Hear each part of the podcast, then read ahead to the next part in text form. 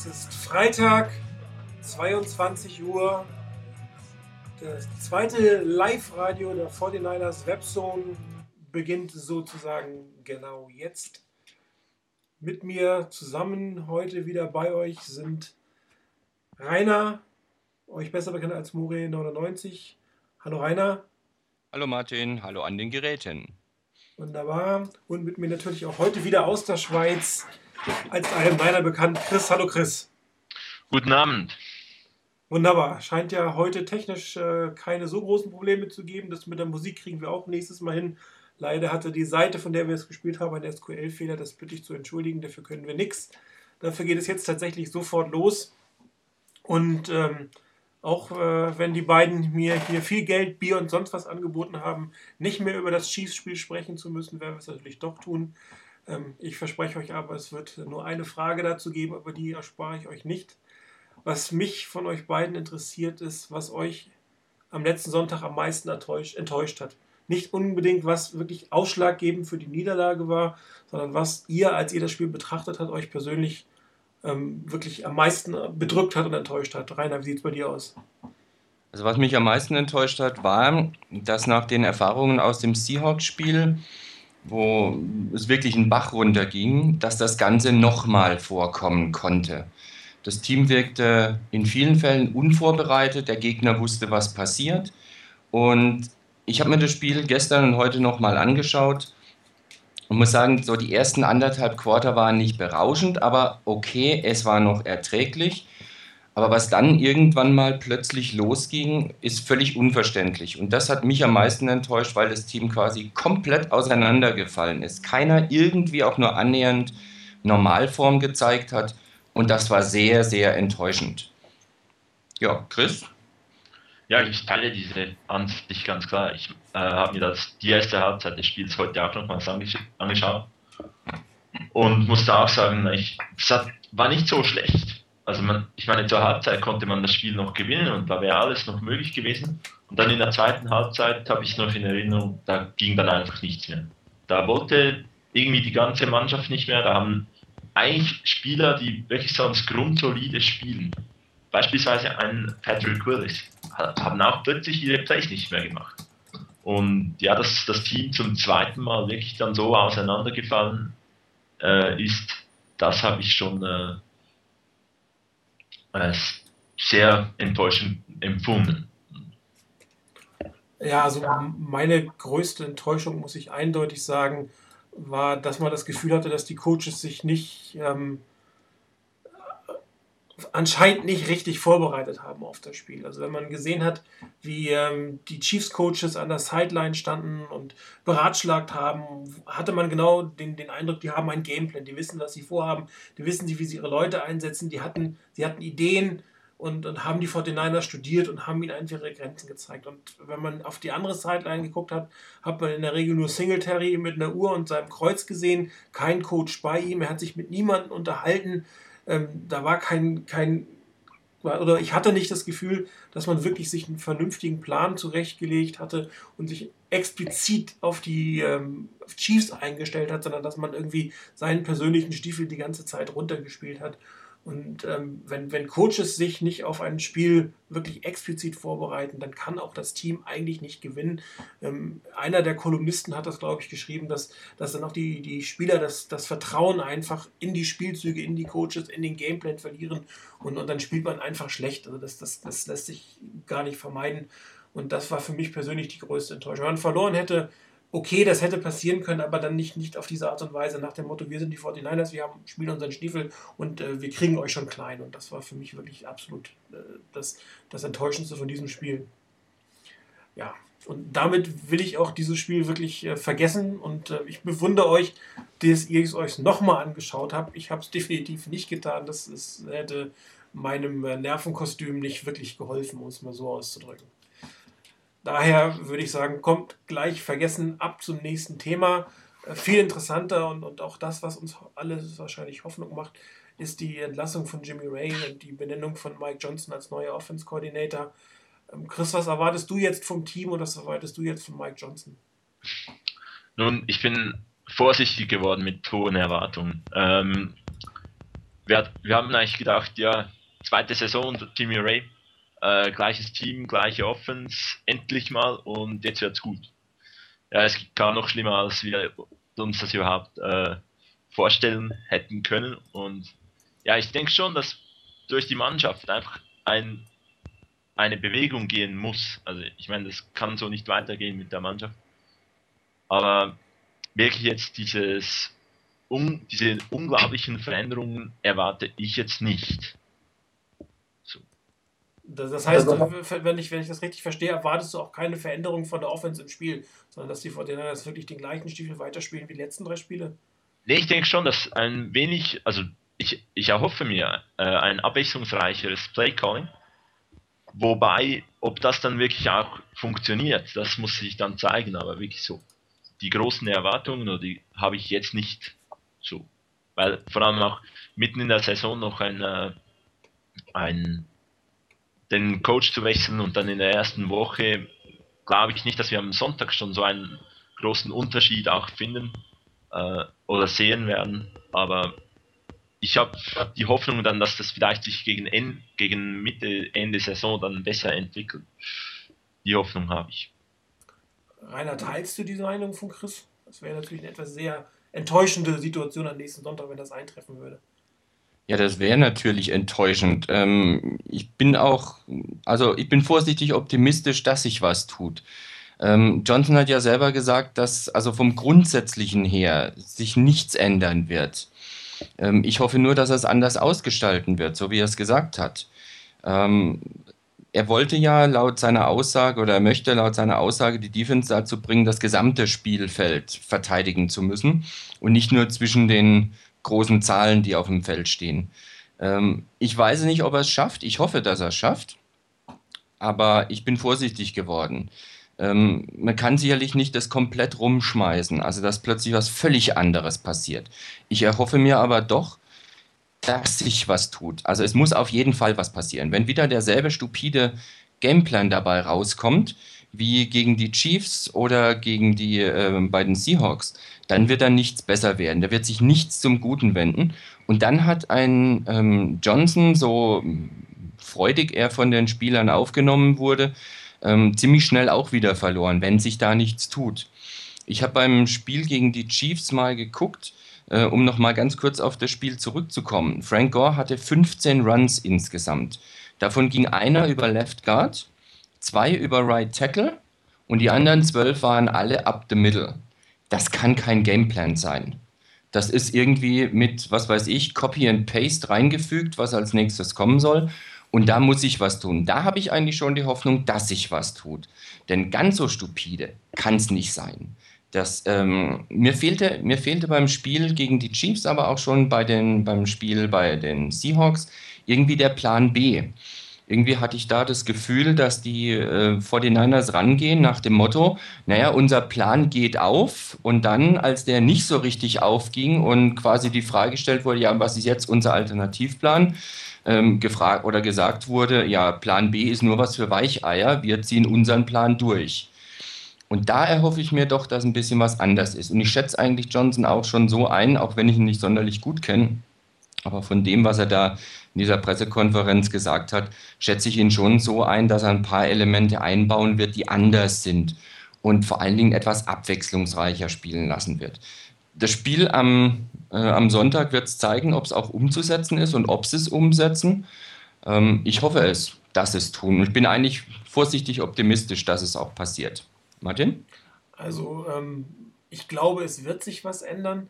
Was sich ändert oder was sich ändern kann, hängt davon ab, was die 49ers tatsächlich in der Offseason alles gemacht haben. Wenn sie nur das getrainiert haben, ähm, was sie jetzt die nächsten, letzten drei Spiele gezeigt haben und eigentlich auch nicht mehr im Playbook ist, wird es unglaublich schwer sein für Johnson, neue Elemente ins Spiel reinzubringen. Er kann versuchen, die, die Elemente besser zu verteilen. Aber was die 49ers brauchen, sind neue Elemente, andere Elemente, die sie bis jetzt noch nicht gezeigt haben. Und das wird im, im, im größeren Stil nur dann gelingen, wenn die auch in der Offseason schon Teile des Playbook waren und einfach noch nicht rausgeholt wurden. Was am meisten fehlt, meiner Meinung nach, ist äh, das Running Game über die, die Außenseiten. Ähm, also vielleicht zwischen Tight End und, und Tackle wäre ja schon mal mehr als zwischen Center und Guard, aber wenn man dann tatsächlich nochmal wirklich äh, ein paar Sweeps spielen könnte, die im Moment bei den 49ers durch Swingpässe ersetzt worden sind, weil man einfach keinen Sweep gespielt hat. Und ich hoffe, man hat sie im Playbook und hat sie nicht einfach wirklich komplett äh, auch im Playbook durch, durch Swingpässe ersetzt. Dann hat man ein Element mehr, was man vorher nicht hatte, ähm, was sicherlich auch die Defense nochmal dazu zwingen wird, sich ein bisschen breiter aufzustellen. Und ähm, was ich auch noch hoffe, ist, dass er die Plays, die da sind, einfach kreativer zusammenstellt und besser nutzt. Es kann einfach nicht sein, dass Erstrundenpicks wie, wie Davis und Crabtree mit den Stats nach drei Spielen dastehen, die sie jetzt haben, nach dem, was sie letzte Saison gezeigt haben. Man muss einfach diese Playmaker ins Spiel bringen. Mismatches ausnutzen ist das eine, aber man muss wirklich auch Plays für diese Leute haben, äh, sie in Szene setzen, dass sie sich auch durchsetzen können und was zeigen können. Und äh, wenn es wirklich gelingen sollte, neue Elemente hereinzubringen und die, die man hat, etwas überraschender einzusetzen, dann ist die Offense absolut in der Lage, ähm, auch wie zum Ende der letzten Saison zu spielen. Und die 49ers haben einen großen Vorteil, nämlich den Nachteil, sage ich mal, den sie gegen die Seahawks hatten. Man wusste nicht, was auf einen zukommt. Man musste sich College-Spiele von, von Pete Carroll angucken, um sich darauf vorzubereiten. Die Atlanta Falcons haben eigentlich nichts, um sich auf, auf den neuen Offense-Koordinator der 49ers einrichten zu können. Und hier besteht eine große Chance, wenn man wirklich in der Lage ist, neue Elemente reinzubringen. Und das macht mich ein Stück weit hoffnungsvoll, muss ich jetzt mal so sagen. Das heißt nicht, dass sie vor der das gewinnen müssen. Ich meine, man, man kann in Atlanta verlieren, auch wenn man ein Top-Team ist, ähm, kann man dort verlieren. Es ist ein Auswärtsspiel, ähm, es ist eine ehemalige Divisionsrivalität. Die Falcons haben ein gutes Team. Also man muss nicht unbedingt gewinnen, auch wenn man gut spielt. Das muss man natürlich auch ganz klar sagen. Wenn ich da gerade noch was dazu sagen darf, ähm, gerade der Punkt, dass ähm, Johnson für die Falcons als Playcaller völlig neu ist. Darin liegt eine echte Chance.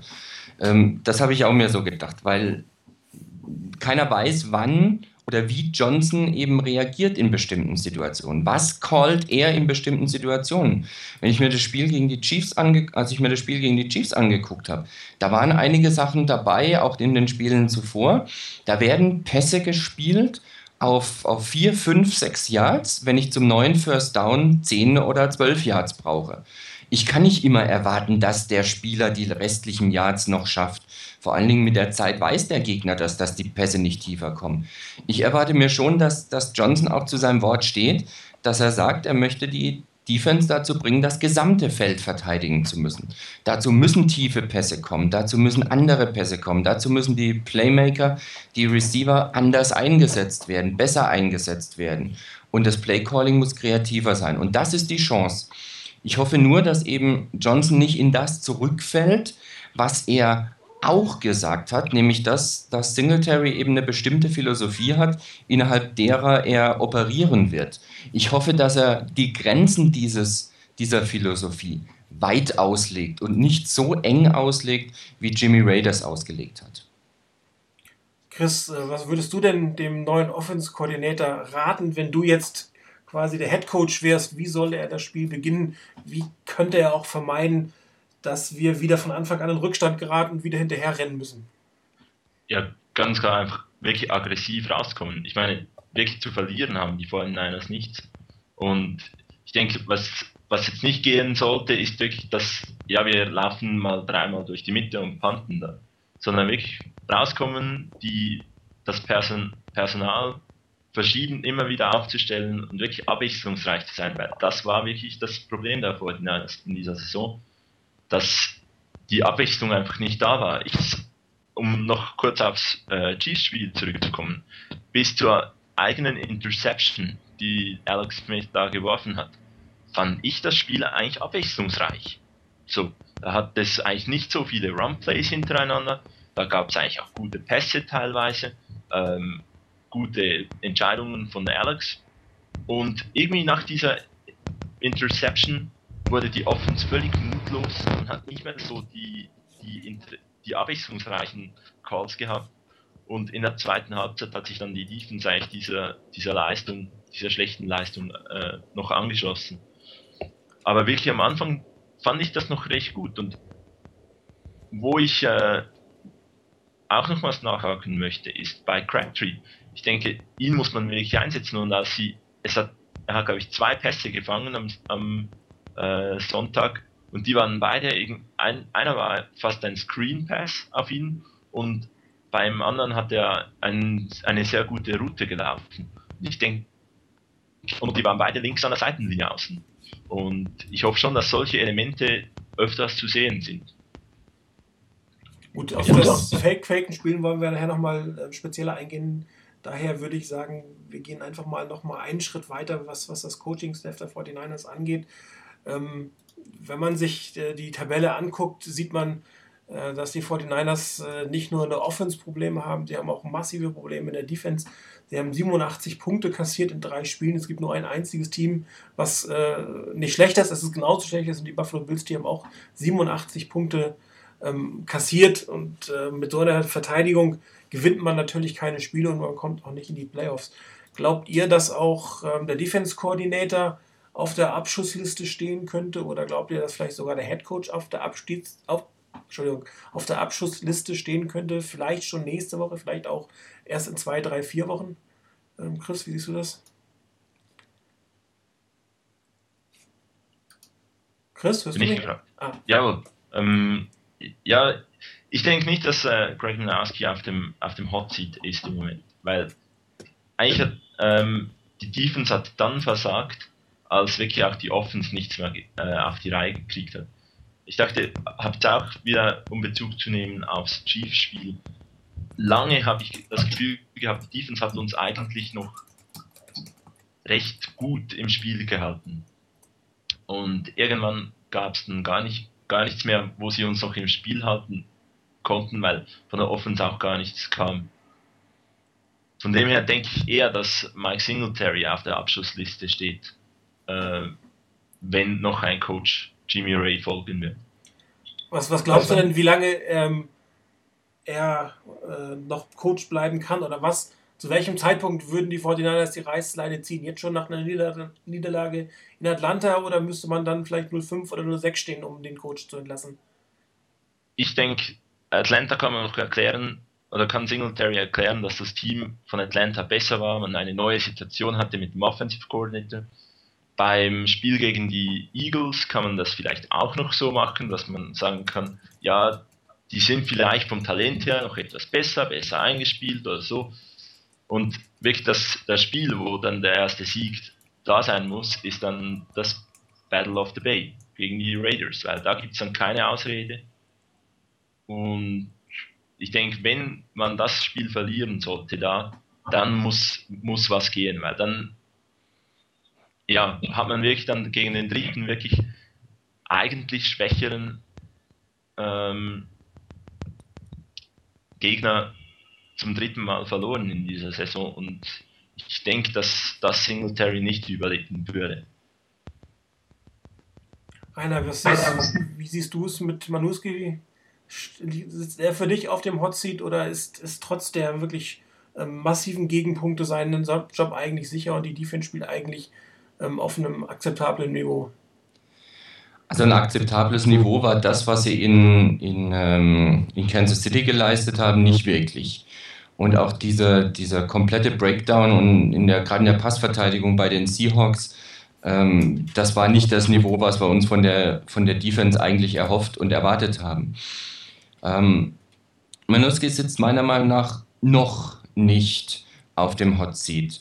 Ich denke, dass die Defense wirklich Potenzial hat und er hat es ja schon bewiesen, dass er mit dieser Defense dieses Potenzial abrufen kann. Was im Moment einfach sein kann, ist, dass doch einiges ähm, im Argen liegt, im Team insgesamt, in der Chemie im Team zwischen den Coaches und den Spielern, vielleicht auch zwischen den Spielern, das kann ich von hier aus nicht beurteilen. Von daher denke ich, dass mit Manuski im Moment noch nicht so, so zu rechnen ist als derjenige, der als nächster gehen muss. Wie das nach dem, nach dem Spiel gegen Atlanta ist, ich glaube nicht, dass die Situation sich dadurch verändern wird. Ähm, es kommt natürlich auch ganz stark auf die Art und Weise an, wie das Spiel läuft. Ähm, wie du vorhin selber schon gesagt hast, Martin, äh, man kann in Atlanta verlieren. Ich habe mir auch das Spiel der Falcons angeschaut bei den Saints. Und die Falcons sind ein verdammt gutes Team. Und die werden wirklich eine, eine, ein Wort mitreden, wenn es um den Divisionstitel in der NFC South geht. Ähm, von daher, man kann dort verlieren, aber es kommt auf die Art und Weise an, wie man verliert. Wenn zu sehen ist, dass das Team sich wieder berappelt und das Team die richtige Richtung einschlägt, dann glaube ich, dass auch noch auf absehbare Zeit die Coaches ihre Position erstmal sicher haben.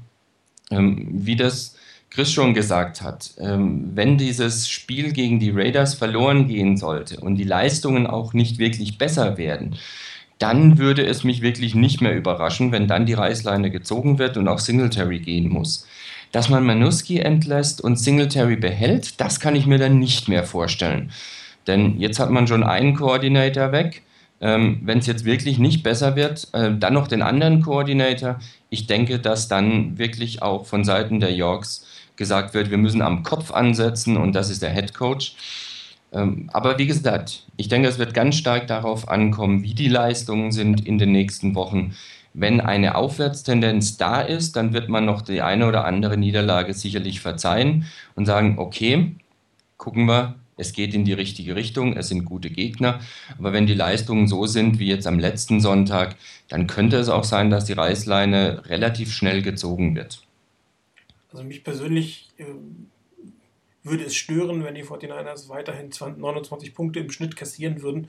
Und auch dann müsste irgendeine Form von Konsequenz gezogen werden. Die Frage ist tatsächlich in diesem Fall welche. Ähm, der Head Coach würde wahrscheinlich irgendwann sagen, auch du, mein lieber Defense Coordinator, bringst nicht die Leistung, die ich von dir erwarte. Die Spieler zeigen nicht das, was ich will. Ich lasse dich über die Klinge springen, aber da ist auch wirklich die Frage, was dann die Ownership machen, Ownership machen würde.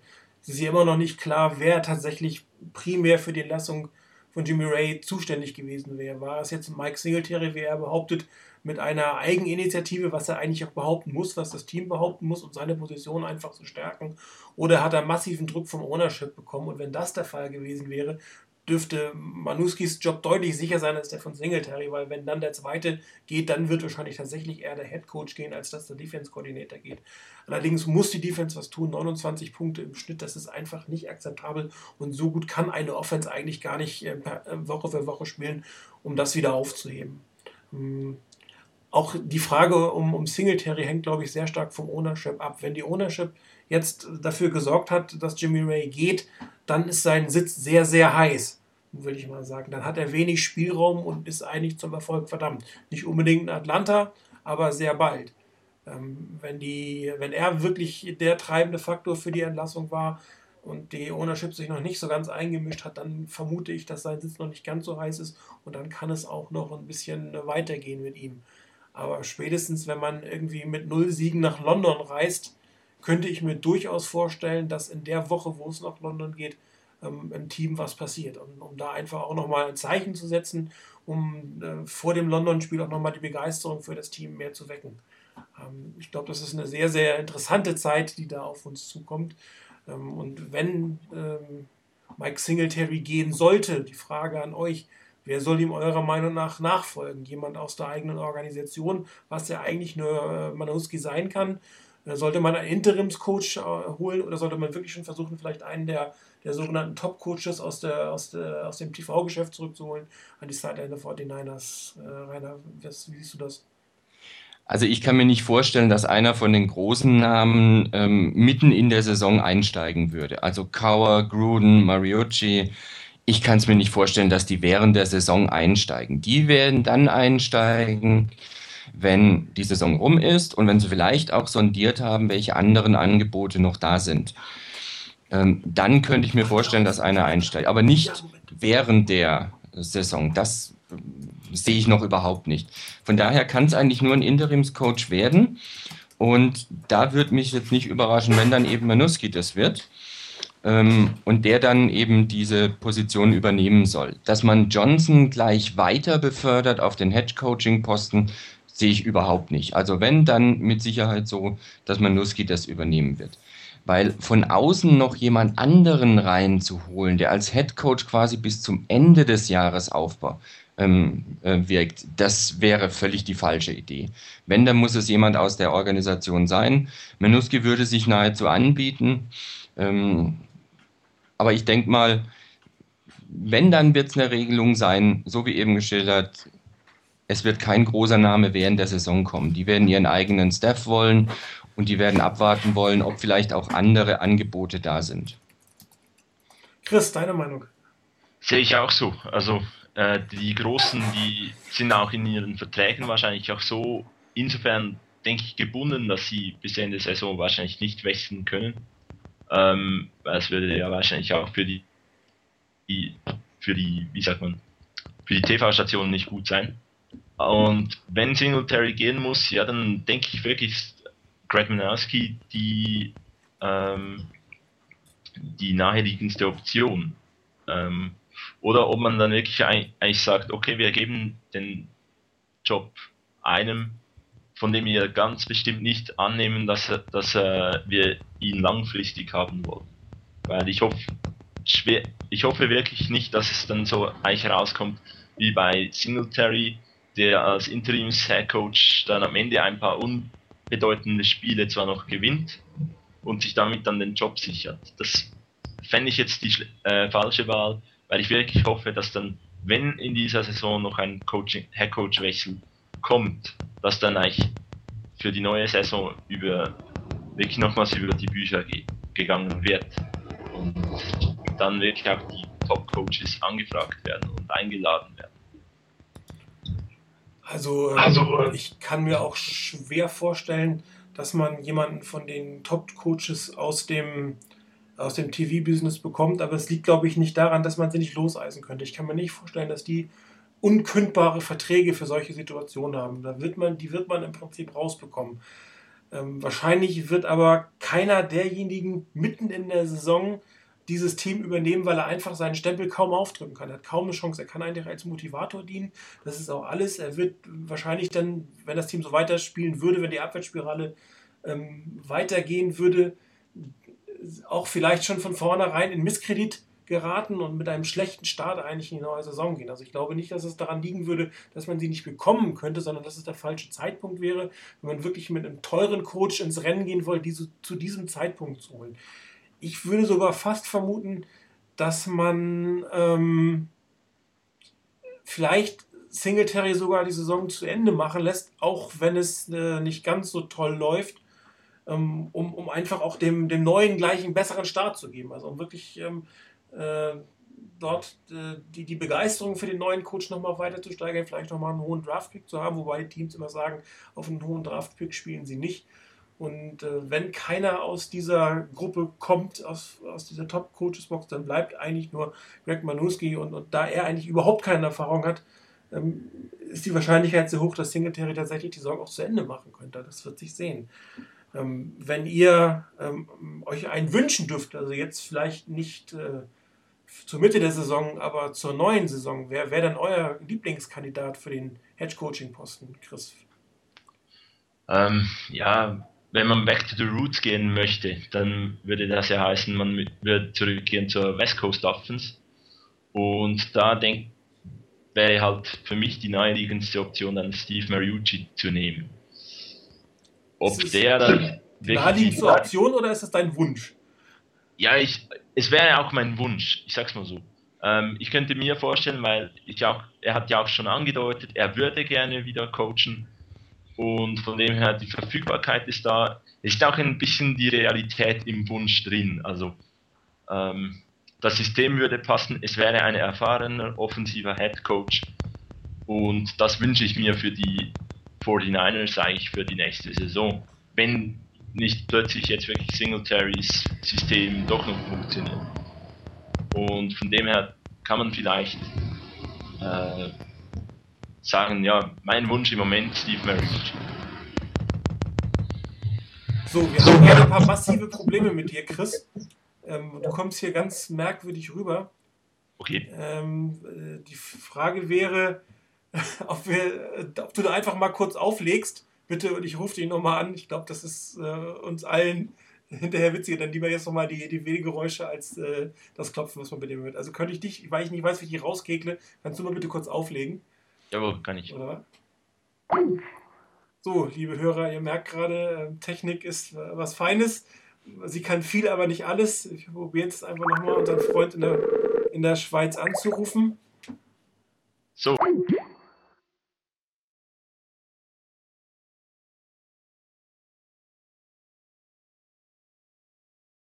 Rainer ist wieder da.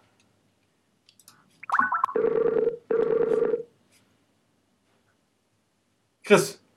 Jawohl. Ah, also jetzt klingt es für mich ein bisschen besser als vorher. Wunderbar. Sehr schön. Gut, dann würde ich sagen, Rainer, wie sieht es aus bei dir? Coach, wen würdest du dir wünschen? Naja, gut, wen ich mir wünschen würde, ähm, ich hätte nichts mit einem, nichts gegen einen Bill Belichick, aber ähm, naja, man kriegt nicht alles, was man gerne hätte. Ähm, mittlerweile habe ich mich mit dem Gedanken angefreundet oder könnte ich mich mit dem Gedanken anfreunden, dass vielleicht Bill Cower bei den Niners äh, als Coach tätig wird. Mariucci, ich, ich weiß nicht. Ich war damals schon der Meinung, es war nicht ganz verkehrt, ihn gehen zu lassen, ähm, weil ich mir eigentlich vom Team insgesamt mehr erhofft hatte. Und das Spiel damals bei den Buccaneers war ähm, fürchterlich. Das war grausam, so aus den Playoffs auszuscheiden. Ähm, mittlerweile, vielleicht ist er in den letzten, Zeit, in den letzten Jahren noch mal ein Stück gereift. Und wenn er wirklich den vollen Ehrgeiz hat, könnte ich mir vorstellen, dass der wirklich ein guter Coach für die Niners wäre. Wen ich nicht unbedingt haben möchte oder unbedingt brauche, ist John Gruden, der ja auch häufiger ins Gespräch gebracht wurde. Ähm, oder jemand wie ein Charlie Weiss ähm, Charlie Weiss ist für mich ein klasse Offensive Coordinator, aber kein Head Coach. Den muss ich nicht haben. Ähm, von daher würde ich im Moment als persönliche Reihenfolge sagen, Kauer, Mariucci und dann irgendeinen anderen, den ich im Moment nicht so ganz auf dem Schirm habe. Aber was ich nicht haben möchte, das weiß ich genauer. Ich mag nicht einen halbwegs unerfahrenen Defensive oder Offensive Coordinator, egal wie innovativ der als Coordinator war ich hätte gerne einen Head Coach, der schon Erfahrung hat als Head Coach, ein paar Jahre im Business war, ein paar Jahre in der NFL schon tätig war, der schon Erfolge vorzuweisen hat. Ähm, das ist ein Anforderungsprofil, das natürlich nicht auf alle zutrifft, die dann irgendwo mal im Raum schweben mögen. Ähm, bei Kauer würde es passen, bei Mariucci denke ich auch. Ähm, wohl auch bei Gruden, aber den muss ich nicht haben. Wobei Mariucci von den genannten ja nun eigentlich den geringsten Erfolg hatte. Die anderen beiden können Super Bowl-Titel für sich in Anspruch nehmen und Steve Mariucci kann äh, ein äh, Divisional Playoff Game ähm, als größten Erfolg in der NFL ansehen. Also natürlich, wenn man Erfolg haben will, ist er jetzt, glaube ich, der, der am wenigsten geeignete, was das angeht. Wobei ich eigentlich voll auf deiner Seite bin. Äh, John Gruden wäre jetzt nicht mein Wunschkandidat. Ich fand ihn eigentlich in Oakland und ich fand ihn auch in Tampa damals nicht schlecht.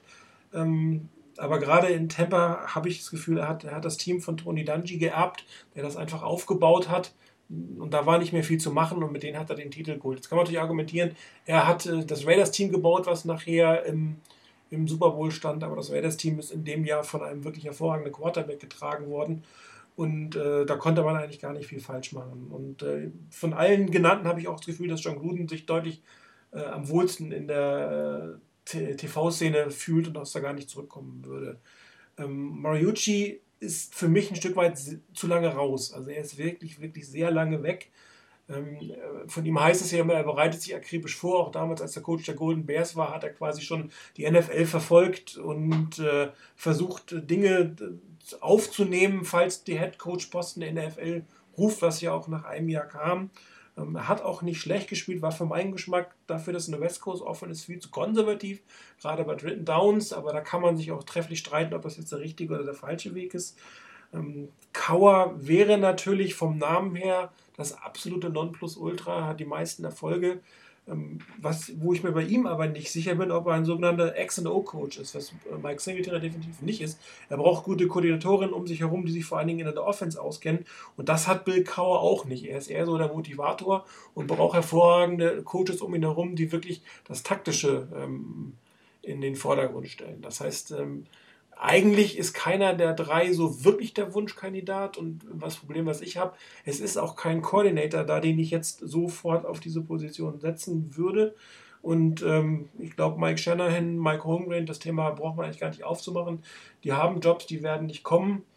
Und äh, das könnte tatsächlich eine relativ lange Suche im Frühjahr werden, wenn dann ähm, Mike Singletary tatsächlich nicht mehr der, der Coach sein würde.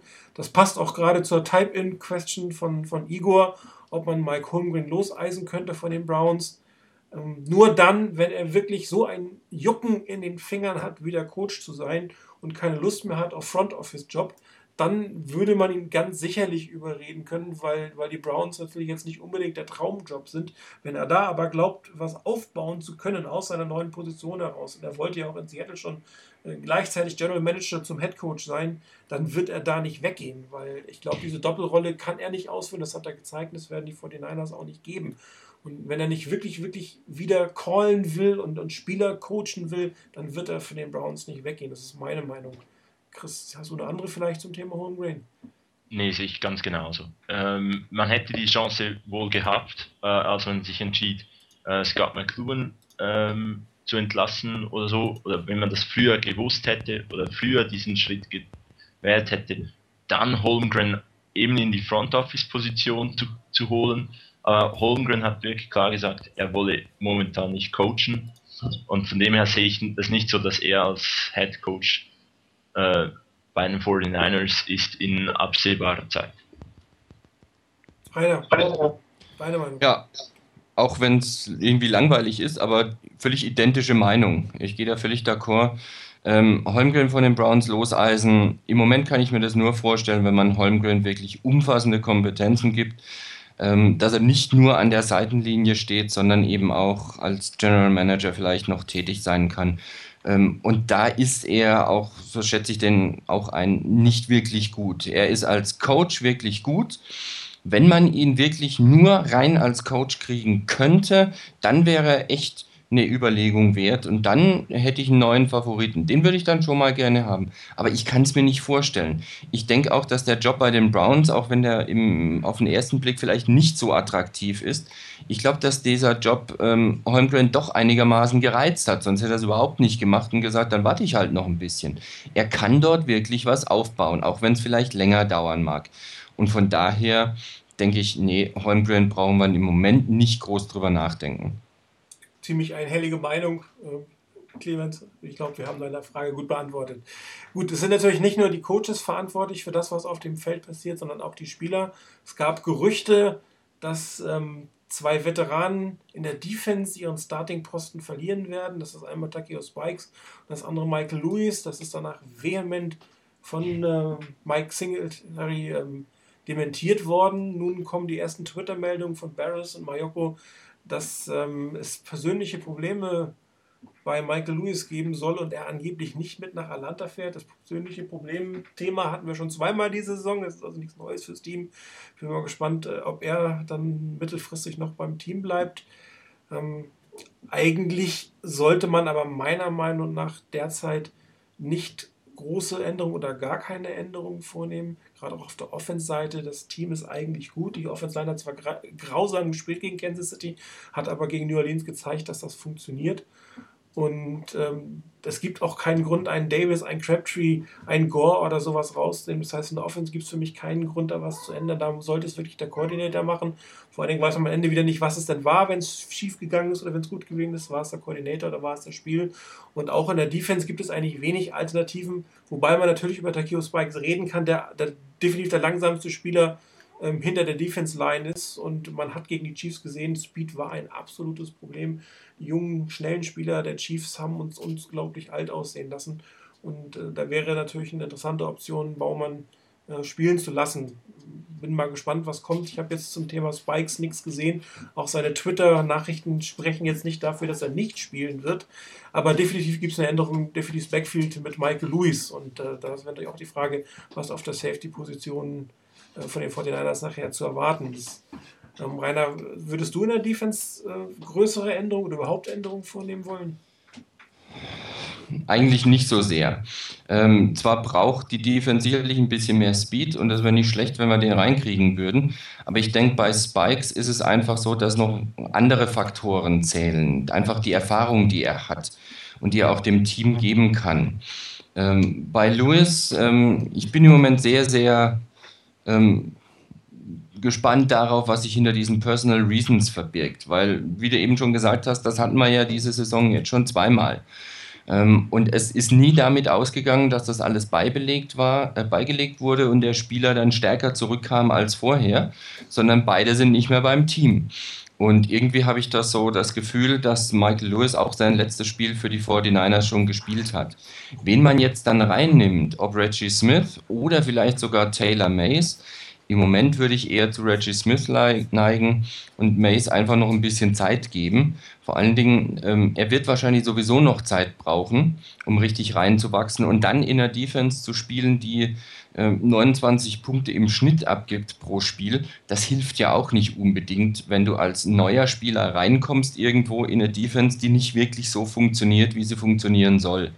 Von daher wäre Reggie Smith im Moment sicherlich die, die erste Lösung und die beste Lösung, wenn Lewis wirklich nicht mehr spielen sollte. Ist auch das, was äh, ich glaube Barrows in seinem Artikel geschrieben hat, dass, dass äh, Reggie Smith äh, starten wird. Interessant ist dann die Nachricht, dass, dass Taylor Mays in Nickel-Situationen spielen soll, was natürlich für einen Spieler, der ähm, dem nachgesagt wird, dass er gegen das Passing-Game noch nicht ganz so gut ist, schon eine interessante, ich will es mal so ausdrücken, äh, taktische Alternative wäre. Was würdest du das machen, Taylor Mays schon in den Nickel-Defense mit einzubauen? Gut, ich würde ihm ein paar Snaps geben, ohne Problem. Ich denke, er sollte mal ein bisschen Erfahrung sammeln, aber als Starter, wenn Michael Lewis jetzt, wie es scheint, nicht dabei ist, würde ich auch auf Reggie Smith tendieren. Äh, Tekio Spikes gefällt mir eigentlich gar nicht so schlecht, äh, auch wenn er etwas langsam ist. Mir gefällt viel weniger der zweite Outside-Linebacker neben Manny Lawson. Ich denke da, wirklich Manny Lawson ist der Einzige, der covern kann. Und die anderen können primär mal rushen. Und ich denke halt die Kombination vielleicht, äh, der Kio Spikes, der vielleicht nicht mehr der schnellste ist, und dann noch die Outside-Linebacker, die nicht so die in der Coverage etwas tun können, ähm, ist vielleicht auch das Problem, was dann da teilweise auftaucht für die, für die Defense. Und was sieht es bei dir aus in der Offense? Würdest du da irgendwelche personellen Veränderungen vornehmen? Vielleicht gerade eine Offense-Line? Oder soll das Team mal mit den ursprünglichen Startern mit Mike Johnson ins Rennen gehen? Ich würde mir ernsthaft überlegen, Adam Snyder wieder in die Starting Lineup zu nehmen für Tyler Rashad. Weil gegen die Saints hat diese Offensive Line so gut funktioniert und gegen die Chiefs war wieder nichts mehr da von dieser Offensive Line. Und von dem her, ich bin kein Fan von Adam Snyder, aber es scheint offenbar besser zu funktionieren und den Schritt werde ich mir wirklich überlegen. Jetzt noch, jetzt schon irgendwie Quarterback zu wechseln oder so, das absolut nicht. Auch die anderen Skillplayer sind eigentlich gesetzt, aber vielleicht den, den Wechsel auf Right Guard sich überlegen sollte man. Wie sieht es bei dir mit der Running Back Position aus? Sollte man versuchen, Brian Westbrook und äh, Dixon mehr ins Spiel zu bringen? Also jetzt nicht unbedingt Gore viele Carries zu nehmen, aber hier Alternativen oder Kreativität ins, ins offensive Backfield reinzukriegen? Oder sollte Gore tatsächlich äh, 25, 30 Carries kriegen und, und dann vielleicht ab und zu mal einer der beiden anderen auf dem Feld stehen? Ich denke, das geht auch ins Thema, dass, dass wir ähm, abwechslungsreicher sein sollen. Ich meine, man hat, wir haben mit Frank Gore einen sehr guten Back, Running Back. Und wir haben mit Westbrook auch einen Running Back, der schon gezeigt hat, dass er sehr vielseitig einsetzbar ist. Und ich denke, für die Defense sich auf einen dieser beiden einzustellen, das geht. Wenn die aber dann auch immer wieder wechseln, wird es auch schon wieder schwieriger. Und von dem her, ja, ich denke schon, dass man auf Frank Gore setzen wird, weil er ist eigentlich der derjenige, der schon am meisten bewiesen hat, äh, dass er es wert ist, auf ihn zu setzen. Aber ich, ich würde jetzt sagen, anderen müssen auch öfter auf dem Feld stehen. Rainer, du als ausgesprochener äh, Frank Gore-Fan, ähm, würdest du mir an die Kehle gehen, wenn ich sagen würde, es wäre vielleicht nicht schlecht, wenn die anderen beiden Runningbacks ein paar mehr Aktionen im Spiel kriegen sollten? Spielen wir irgendwie in der Fantasy diese oder nächste Woche gegeneinander? Keine dass Ahnung. Du solche, solche Tipps machst. ähm, wie auch immer. Ähm, ich glaube nicht dass unbedingt, dass es zwingend sein muss, dass man Gore vom Feld nimmt und durch, durch Westbrook oder Dixon ersetzt. Ich könnte mir durchaus mal vorstellen, dass, ähm, dass es für einen Gegner auch sehr interessant wird und nicht so ganz einfach wird, wenn zum Beispiel beim dritten und fünf plötzlich Gore und Westbrook im Backfield stehen. Ja, läuft jetzt einer, kriegt jetzt einer einen Pass, wer kriegt einen Pass? Beide können den Ball fangen, beide können einen Screen Pass nehmen, beide können laufen. Äh, das ist eine schwierige Situation für eine Defense, denke ich mir. Vor allen Dingen, weil wir das so ja auch noch nicht, also ich habe es zumindest noch nicht gesehen, diese Saison noch gar nicht gesehen haben. Das wäre eine interessante Geschichte. Ähm, von daher, ich will nicht unbedingt Gore so viele Carries wegnehmen oder so viele Snaps wegnehmen, bei denen er auf dem Feld ist. Aber ich würde durchaus mal damit, in, ähm, damit operieren, vielleicht Westbrook eben auch mit reinzubringen. Und ansonsten zum Thema Offense, weil das 49er Chris B. vorhin auch noch gefragt hat und hat Chris ja schon gesagt, mit Shiloh Rochelle raus und Snyder rein. Ähm, das könnte ich mir auch gut vorstellen, ähm, dass man Snyder reinnimmt. Auch wenn ich da nicht oder genauso wenig der große Fan von Snyder bin, aber ich würde es auf jeden Fall mal probieren, ihn reinzunehmen. Eine interessante Situation ergibt sich für mich auch dann, wenn Heidmann wieder fit ist. Ähm, man kann streiten, ob Heidmann jetzt der bessere Center ist als Bas oder ob Heidmann doch nicht so gut war. Ähm, wie auch immer. Es gibt für mich zwei Möglichkeiten. Entweder Heidmann kommt rein und Bas wechselt auf Right Guard oder Bas bleibt und Heidmann wechselt auf seine eigentlich angestammte Position als Guard. Beides würde, der, würde unserer O-Line nochmal ähm, Variationsmöglichkeiten geben. Nochmal Möglichkeiten, vielleicht nochmal eine Schippe draufzulegen. Ich hoffe, dass Heidmann bald wieder fit ist und zwar richtig fit ist und dass er in, auf dem Niveau spielt, auf dem er spielen kann. Dann könnte das der O-Line auch wieder gut tun. Aber bei den anderen Positionen, Tight End, ähm, Wide Receiver würde ich jetzt auch nicht großartig was machen. Quarterback schon gar nicht jetzt im Moment, weil ich nicht sehe, dass irgendeiner der beiden, die hinten dran sind, jetzt auf einmal völlig durchstarten würde. Das kann ich mir beim besten Willen nicht vorstellen.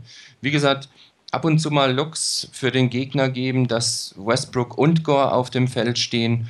Ähm, vielleicht auch mal mit den beiden im Backfield und mit zwei Titans, mit Walker und, und Davis ähm, ja, viel Spaß damit jetzt zu kammern. Da kann jeder einen Ball fangen. Wenn ich das richtig einsetzen kann, wenn halbwegs Spielzüge dabei sind, die im Playbook schon drin waren, die man geübt hat, die man trainiert hat, die in etwa in diese Richtung gehen würden oder die man jetzt schwerpunktmäßig trainiert, das wäre was, da könnte die Offense nochmal einen richtigen Schub kriegen davon. Also grundsätzlich bin ich immer ein Freund davon, wenn ein Coach wechselt, dass der auch gleich ein Zeichen setzt in irgendeiner Form. Also gleich eine Duftmarke hinterlässt und das sollte ähm, jetzt nicht nur das Spiel ähm, des Callens sein, sondern tatsächlich irgend, irgendein ein, ein, ein, ein Symbol setzen. Und äh, mit dem äh, Rausnehmen von Schraschal und dem Reinsetzen vom Snyder könnte er das tun, ohne dass er einen der Skill-Player, die eigentlich nicht unbedingt schuld an dem Dilemma sind, ähm, opfern muss. Und, und ähm, man hat auch gesehen, dass gegen die Saints äh, die Offense Line deutlich besser funktioniert hat. Und äh, gegen die Chiefs war das einfach nur das Grauen. Ich meine, was soll der arme Alex Smith machen? Der, der konnte eigentlich da hinten nicht viel tun, außer die Bälle schnell loszuwerden. Und auch vom Running Game war einfach nichts zu erwarten, weil die Line nicht, nicht, nicht gut gespielt hat. Und äh, man kann natürlich jetzt spekulieren, es ist äh, dieser Wechsel gewesen. Und dieses Tatsache zusammen mit dem, dass ich meine, man muss irgendwas auch äh, personell verändern, sollte dazu führen, dass tatsächlich die Offense Line mit vier gleichen und einem neuen Spieler am Sonntagabend in Atlanta ähm, auflaufen sollen. Da sind wir auch gleich beim Atlanta-Spiel. Ähm, ein kleiner Ausblick auf nächsten Sonntag.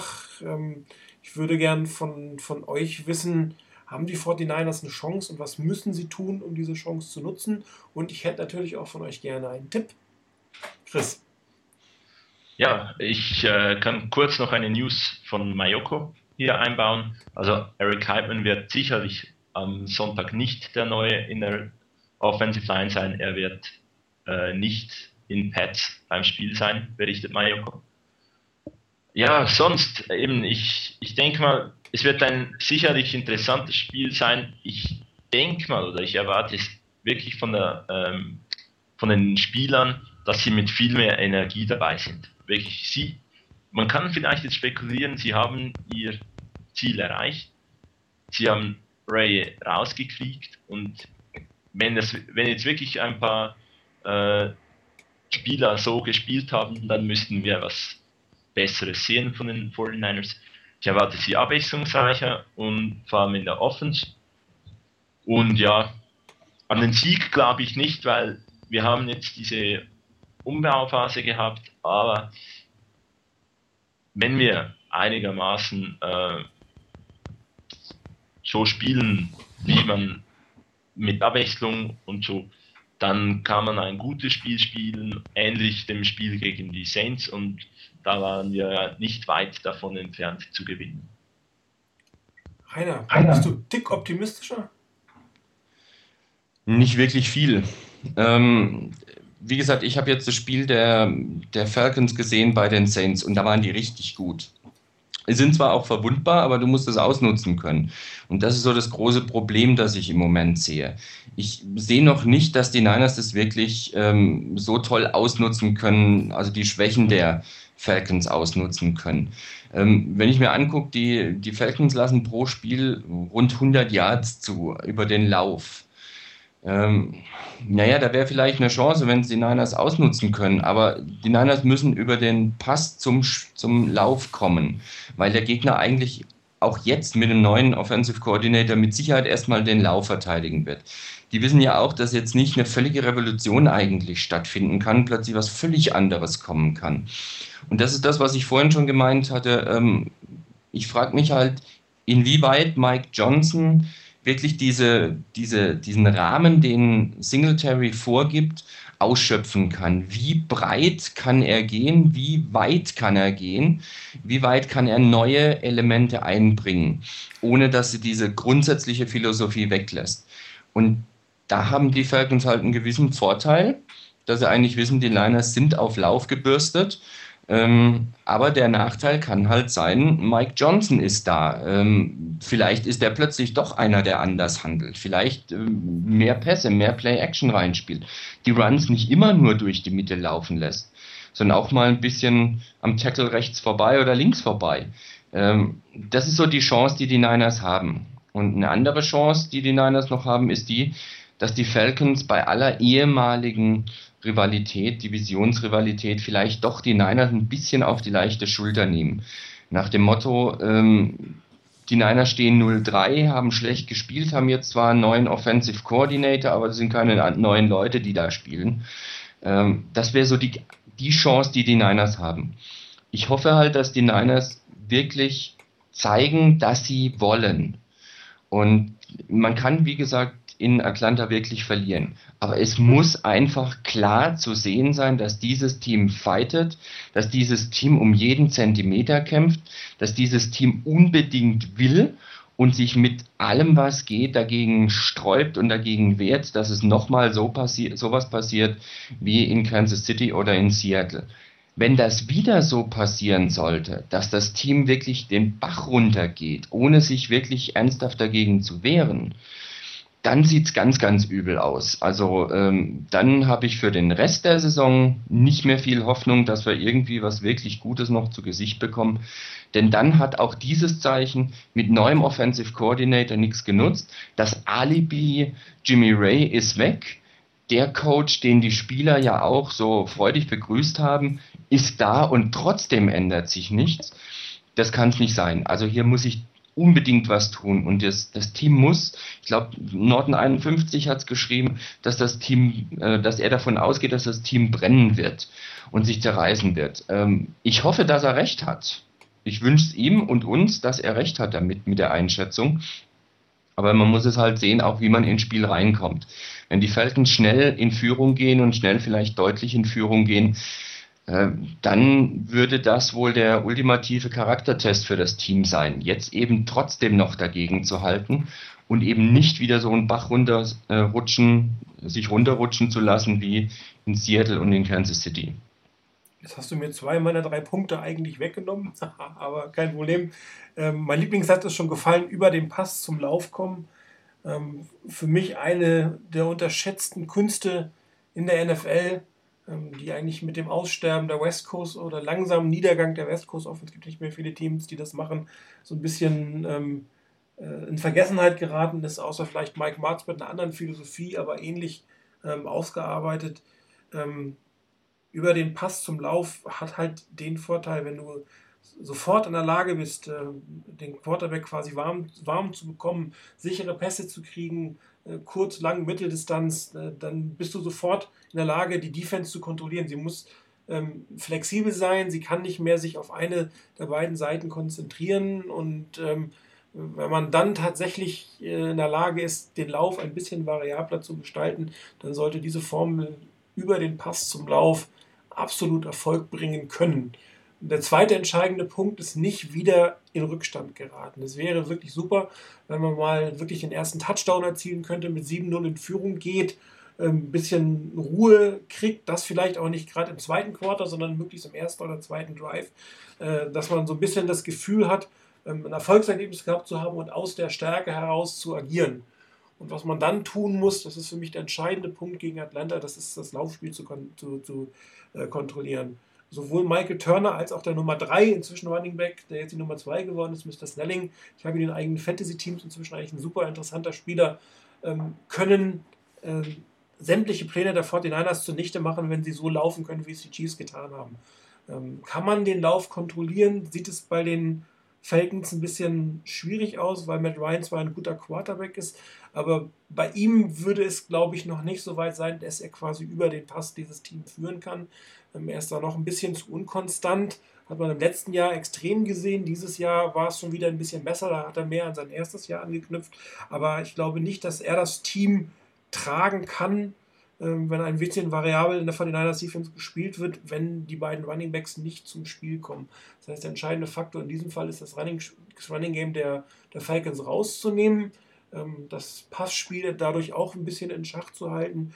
Und ähm, dann, wenn man dann aus, aus, einer, aus einer starken Position heraus das Spiel gestalten kann, glaube ich auch, dass man dieses Spiel tatsächlich gewinnen kann. Denn das wird jetzt kein 20 Punkte Vorsprung werden, aber vielleicht steht am Ende tatsächlich ein Field Goal ähm, mehr auf der 49ers Seite der Anzeigetafel, als dass es auf der Chiefs-Seite steht. Wie ihr seht, ich bin immer noch optimistisch, ich glaube immer noch dran, weil wenn da 0-4 stehen würde, müsste ich, glaube ich, meine Signatur ändern, weil dann wird es extrem schwer mit den Playoffs.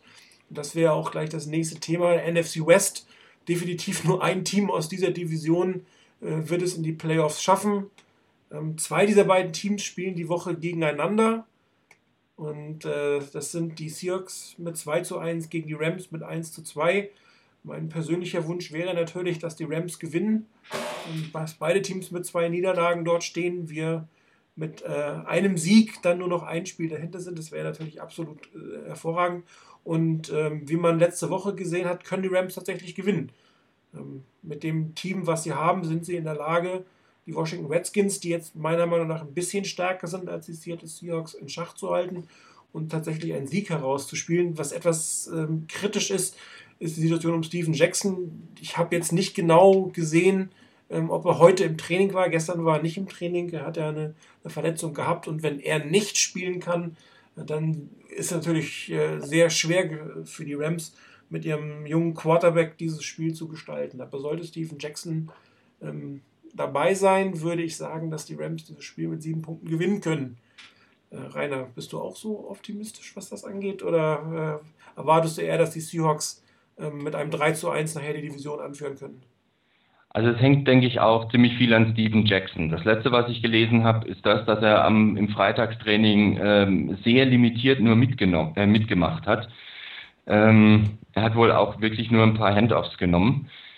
Ähm, ich hatte auch noch gelesen heute irgendwann mal, dass ähm, die Überlegungen da sind, Jackson erstmal rauszuhalten aus dem nächsten Spiel, aus Vorsichtsgründen, so damit, sodass man ihn für den Rest der Saison zur Verfügung hat und hier nicht zu riskieren.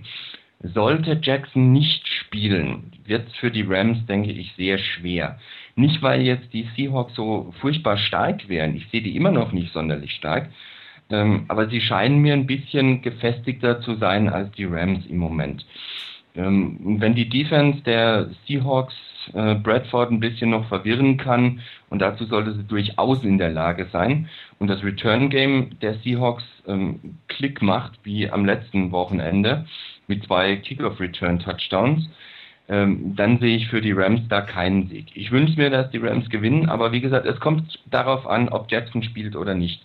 Spielt er, glaube ich, dass die Rams sich knapp durchsetzen können. Spielt er nicht, werden es wohl die Seahawks packen.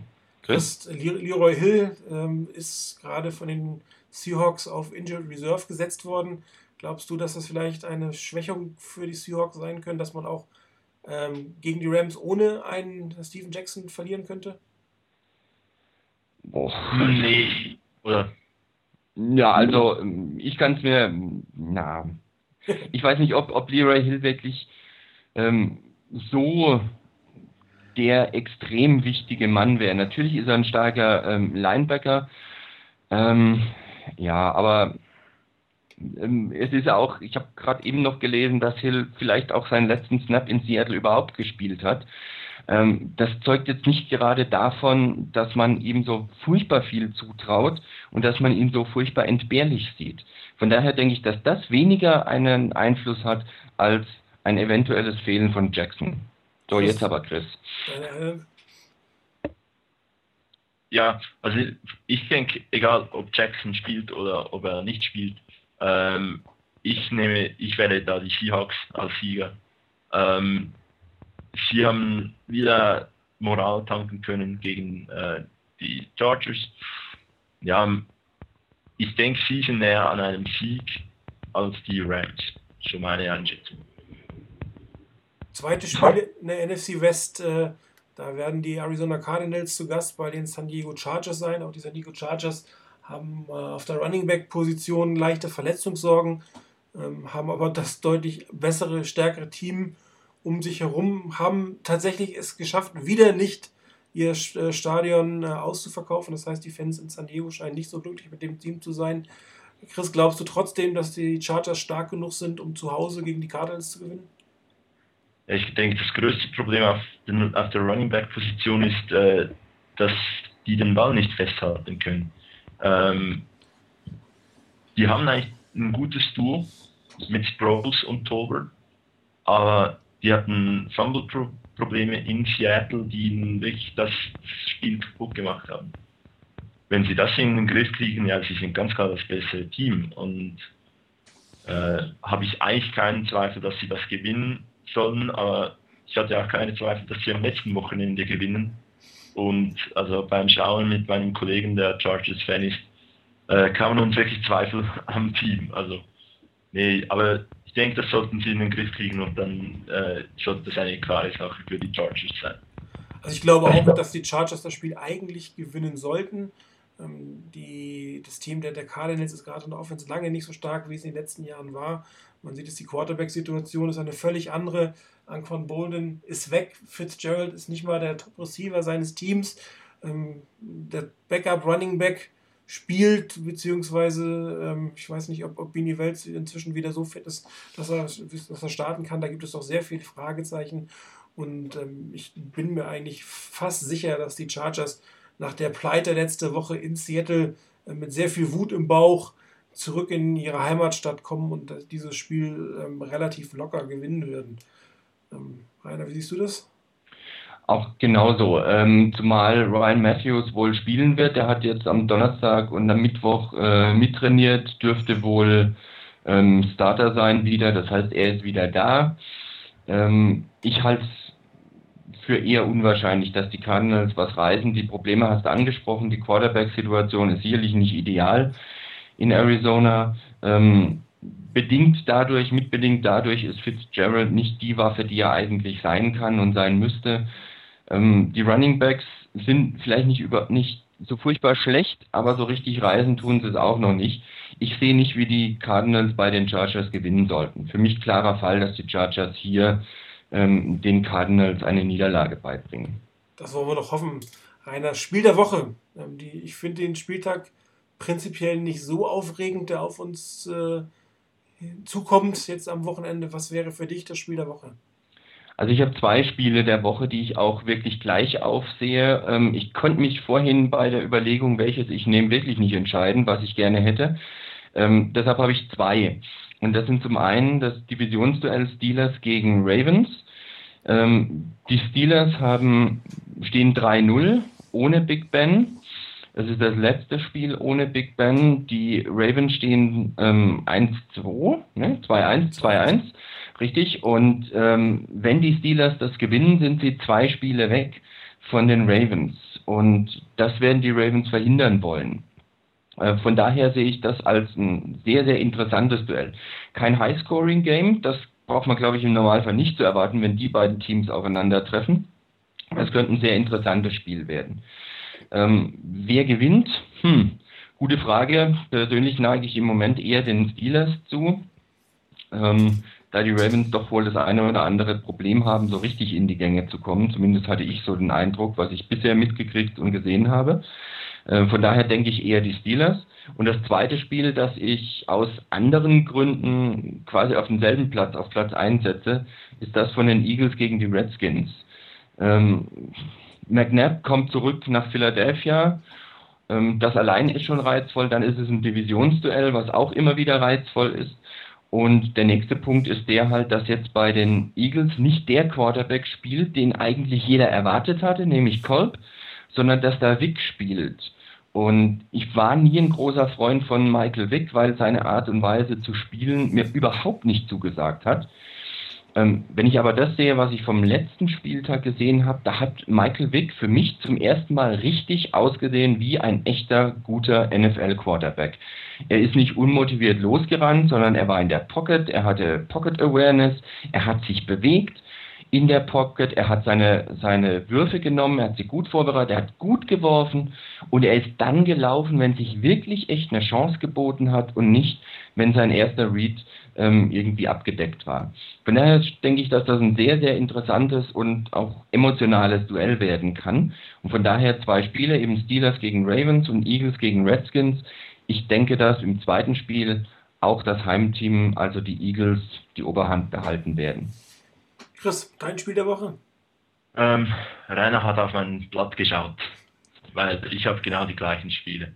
Washington äh, in Philadelphia, das, äh, die Rückkehr von Donovan McNabb wird sicher interessant zu, äh, zu sehen sein, wie die Fans reagieren und aber auch weil mit Mike Vick doch ein NFL Quarterback jetzt bei den Philadelphia Eagles doch auch wieder hinter der Line steht, wird das ein sehr interessantes Spiel. Und natürlich das letzte Spiel gezwungenermaßen ohne Big Ben. Ich weiß noch nicht, ob Ben dann wirklich zurückkommt, weil es funktioniert ja.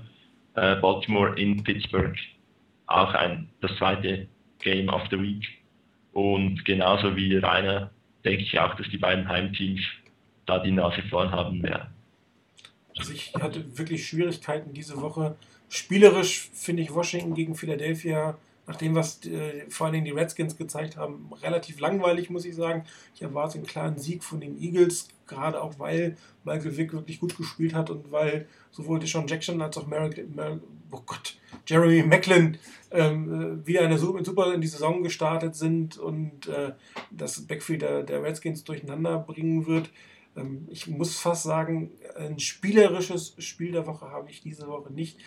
Washington gegen Philadelphia legt natürlich von den Emotionen, die dort mit dabei sein werden, vor allen Dingen, ähm, weil Donovan McNabb jetzt nach Philadelphia kommt. Wenn das erste Spiel in, in Washington gewesen wäre, wäre das vielleicht alles auch gar nicht so ähm, hochgekocht worden. Aber ähm, das dürfte doch sehr interessant werden, wenn die beiden Quarterbacks nächste am Sonntag sich gegenüberstehen. Und äh, ich befürchte, oder befürchte mir ist eigentlich egal, dass äh, Donovan McNabb äh, in seinem ehemaligen Heimstadion als Verlierer vom Platz gehen wird. Gut, wir sind jetzt fast äh, 70 Minuten ähm, online. Ähm, wir haben auch keine Fragen im Type-In mehr. Das, was vom Fortinanders Chris B kam, war mehr eine Information zum Rams-Spiel. Ähm, darauf würde ich sagen, vielen Dank für heute, ihr beiden. Es hat Spaß gemacht. Ich glaube, wir haben eine sehr gute Sendung inhaltlich hingekriegt. Wir haben ein paar technische Probleme mit dem Skype. Ich hoffe, dass äh, das nur eine temporäre Sache heute ist, dass wir das nächste Woche nicht so hinkriegen. Es war vor allen Dingen bei Chris ein bisschen schwierig. Rainer kam wohl ganz gut rüber. Ich freue mich darauf, ähm, dass wir das Ganze am nächsten Freitag wieder machen. Wir hatten heute leider nicht ganz so viele Live-Zuhörer, darum hoffe ich, dass noch ein paar sich das Ganze runterladen. Und ich möchte mich bei Chris und Rainer bedanken. Es war sehr spannend, wie immer, die Diskussion. Und äh, verabschiede mich dann oder verabschiede uns dreien. Äh, wir wünschen einen Sieg der 49ers am Sonntagabend. Wir werden uns wahrscheinlich alle im Livestream sehen und wir hören uns nächsten Freitag 22 Uhr mit uns, ab 21.45 Uhr wieder mit Musik. Schönen Abend euch allen. Ciao.